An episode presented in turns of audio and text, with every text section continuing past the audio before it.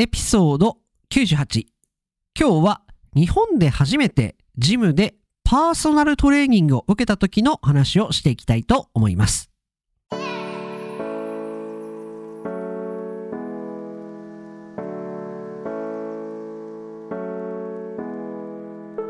世界の皆さん、こんにちは、こんばんは、おはようございます。ポッドキャスターのカイチです。いつも世界各国からカイチと学ぶ生の日本語を聞いてくださり、本当にありがとうございます。皆さんは普段ジムですとか何か運動はされていますでしょうか？私はですね、去年の12月ぐらいからですね、ジムに行き始めて、まあ、あの、以前のエピソードでもちらっと話をしていたんですけれども、新しい方もいらっしゃると思いますので、私は去年の12月ぐらいですね、12月、11月、12月ぐらいから、えー、ジム、たるんでいた体を引き締めるために、ジムに行って、いろいろ運動をしておりました。そんな中でですね、えージムで仲良くなったといいますか、お話をさせていただいている、えートレーナーの方がですね、まあ、パーソナルトレーニングをしているということで、今回受けてきましたので、その時のお話をしていければなと思います。それでは、本日も張り切っていきましょう。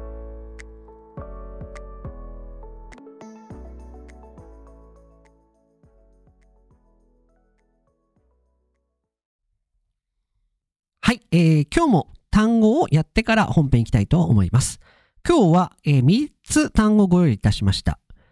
1番、筋トレ。1番、筋トレ。2番、ガタイ。2番、ガタイ。3番、プルプル。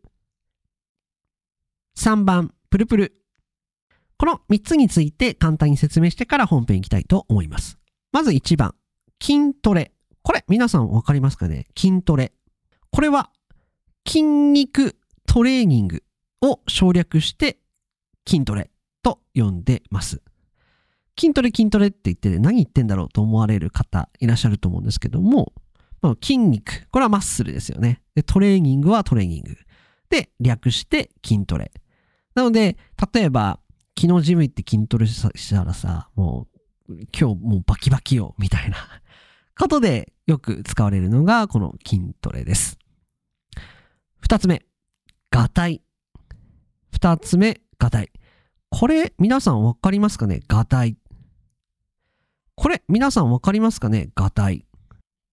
このガタイというのはですね、まあ、体と、まあ、同じような意味で使われます。まあ、体、まあ、私たちの体のことをよくガタイと言います。ただ、主に男の人に使われることが多いのかなと思います。例えば、ラグビーですとか、あとは相撲ですとか、あとはまあサッカー、バスケットでもいいんですけども、こう、スポーツをやっていて、こう体を鍛えていて、もう筋肉がバリッとついていて、もう体が大きい人に対して、対してってわけじゃないんですけども、まあ、ガタイがいいですとか、ガタイがいい、そうですね。ガタイがいい、ガタイがでかいですとか、あとはガタイが大きいですとか、まあ、体と、まあ、体格と言われる体格ですね。体の形、体格と同じような意味で使われるのがこのガタイです。ちょっと砕けた表現ですかね。よりこう、口語と言いますか、言葉、あの、会話の中で出てくるのがこのガタイっていう感じですね。女性に対してこのガタイというのは、ちょっと使わない方がいいのかなというふうに思います。なぜならば、女性がガタイいいですねって言われたら、多分あんまりこう気持ちいいものではないんですよね。なんか体がでかい、男の人みたい、魅力がないっていうふうに言われてるっていう感じられる方が多いのかなと思うので、基本的には女性にガタイいいですねっていうのはかなり NG って言いますか言わない方がいいのかなというふうに思います。それでは3つ目。プルプル。出ました。よくわけわかんない音。プルプル。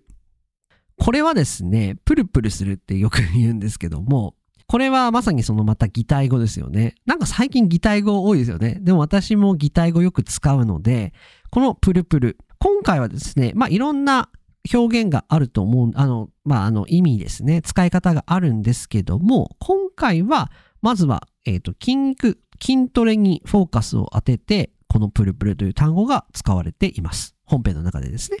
これは何なのかというと、皆さん、スクワットですとか、腕立て伏せですとか、まあ何か筋トレをやっていると、まあ最初はこう軽く持ち上がってるんですけども、まあ10回ですとか、20回ですとか重たいものをこう持ち上げると、最後の方に、この手がもうシェイキングしないですか？もう耐えられなくて。もう力がなくなってきて、このシェイキングみたいから、こう揺れている感じ、小刻みに。これをプルプルって言うんですね。プルプルしてるって言うんですね。ああ、もう足がプルプルしてき、プルプルしてきたみたいな。それは足がこう、あまりこう筋力が、筋力を使いすぎてしまって、こうもう重さに耐えられなくなって、こう、小刻みに揺れている。この様子をプルプルと言うんですね。で、まあこれがその筋、筋トレ先ほどまあお伝え一番で出てきた筋トレとかで足がプルプルしてきたっていう風に使われるのが、まあちょっとあの筋肉、筋肉がまあちょっともう耐えられないぐらい使ってしまって もうプルプルしてきた。それが普通の使い方ですね。あと、このプルプルっていうのは、な、あとどこで使いますかねあ、そうです。皆さん大好きなプリン、プディングですね。プリンのあの、弾力、このソフトでスクワッシーな感じをプルプルというふうに表現することがあります。なので、プルプルしたプリンですとか、プリンがプルプルしてるみたいな感じで使います。まあ今日はですね、その筋トレに関する単語で使っているので、どちらかというと、まあ体のそのまあ一部が、まあ小刻みといいますか、細かくこう震えて動いている様子を表す副詞ですね。アルバーブとしてプルプルという表現がありましたので、取り、あの、今回取り上げてみました。それではですね、今日取り上げた単語は3つ。筋トレ、ガタイですね。ガタイがいいですとか、ガタイが大きいですとか、ガタイ。そして3つ目、プルプル。この3つについて取り上げてみました。じゃあ、この単語に注目して本編行ってみましょう。いやね、皆さん。最近運動されてますでしょうか？私は1月はですね、あの、親知らず、with, wisdom teeth ですね。wisdom teeth がめちゃくちゃ痛かったと。あとは出張なんかもあったと。いうこともありまして、1月はほとんど運動できなかったんですけれども、2月に入りまして、親知らずの痛みもなくなり、やっと普通の生活に戻っております。そんなわけで最近はコンスタントにジムに通えているんですけれども、つい最近ですね、パーソナルトレーニングを初めて受けたので、その時の話をしていこうかなと思います。まずですね、今日も3つ。今回なんでパーソナルトレーニングを受けてみようかと思ったか。これがまず1つ目。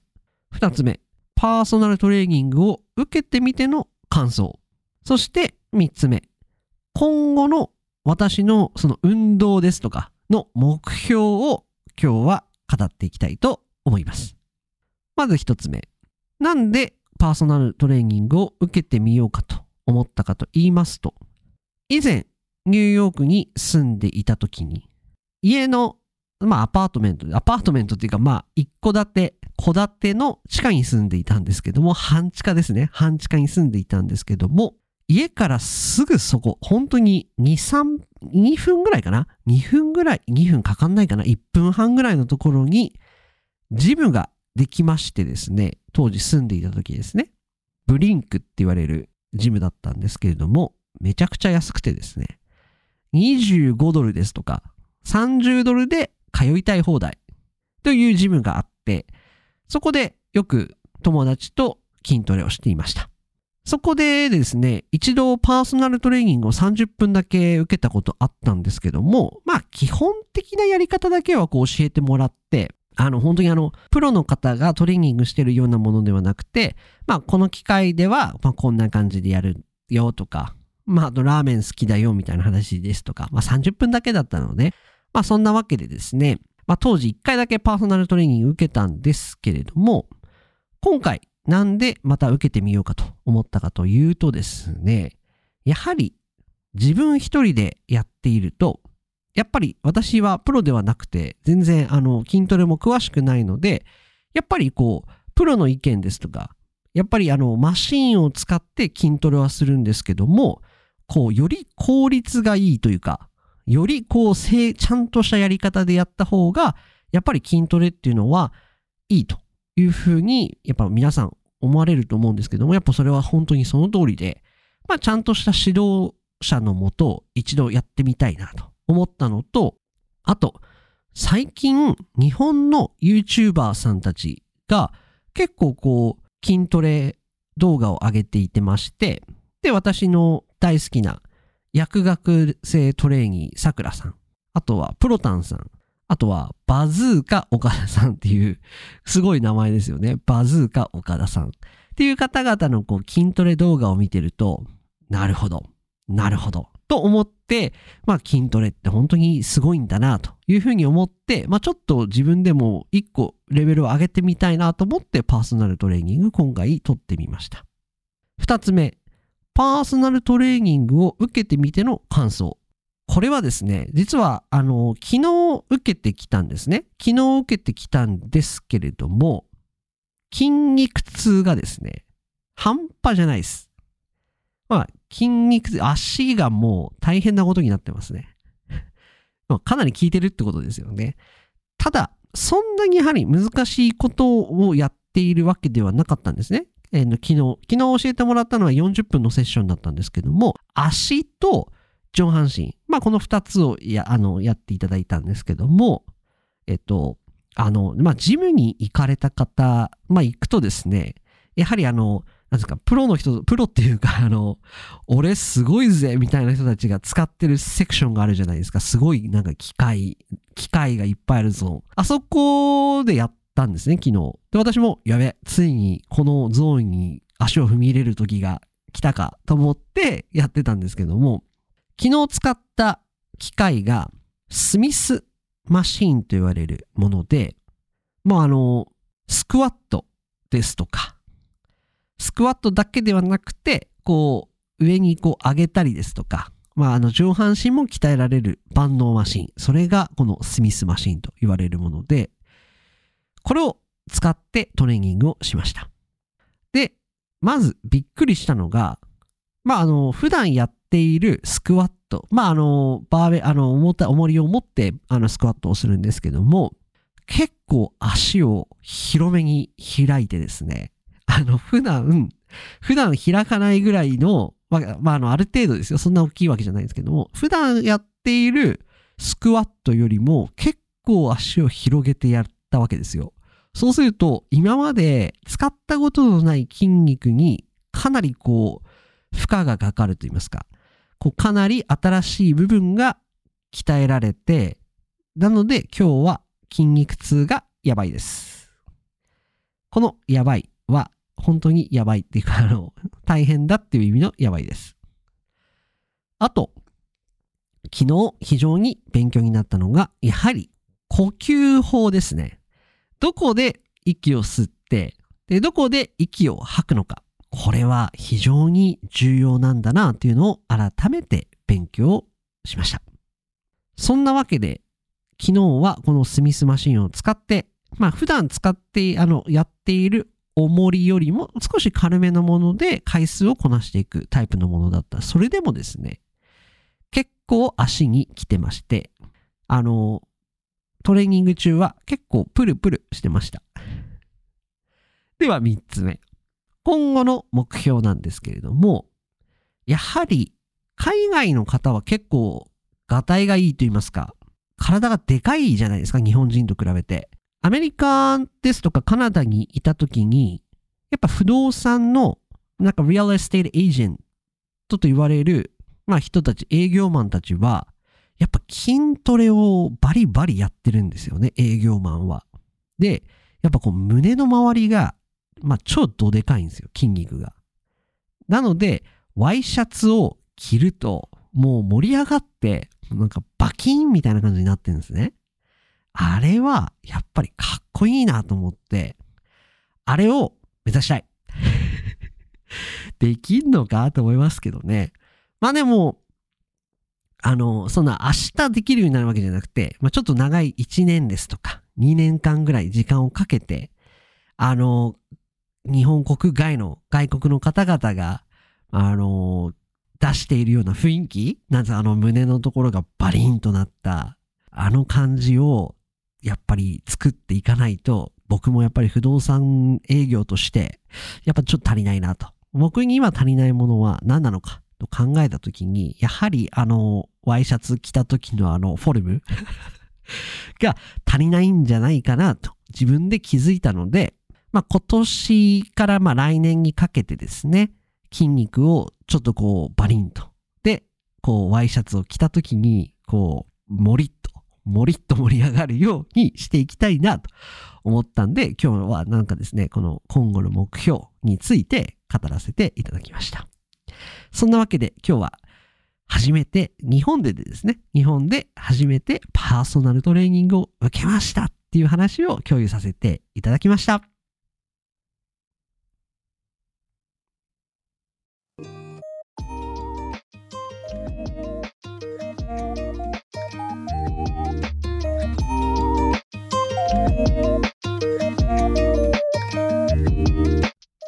いかがでございましたでしょうか？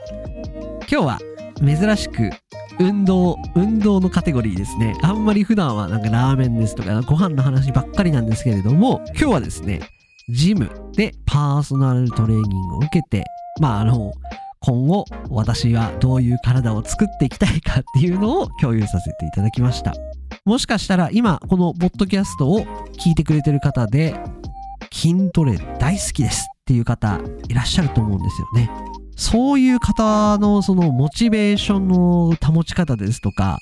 どうやってどれぐらいの期間筋トレしているかですとか、そういうのをぜひ聞いてみたいなと思います。まあそんなわけでですね、まあこのポッドキャスト来年、まあ今年をなんとか乗り切って2周年、3周年となった時に私の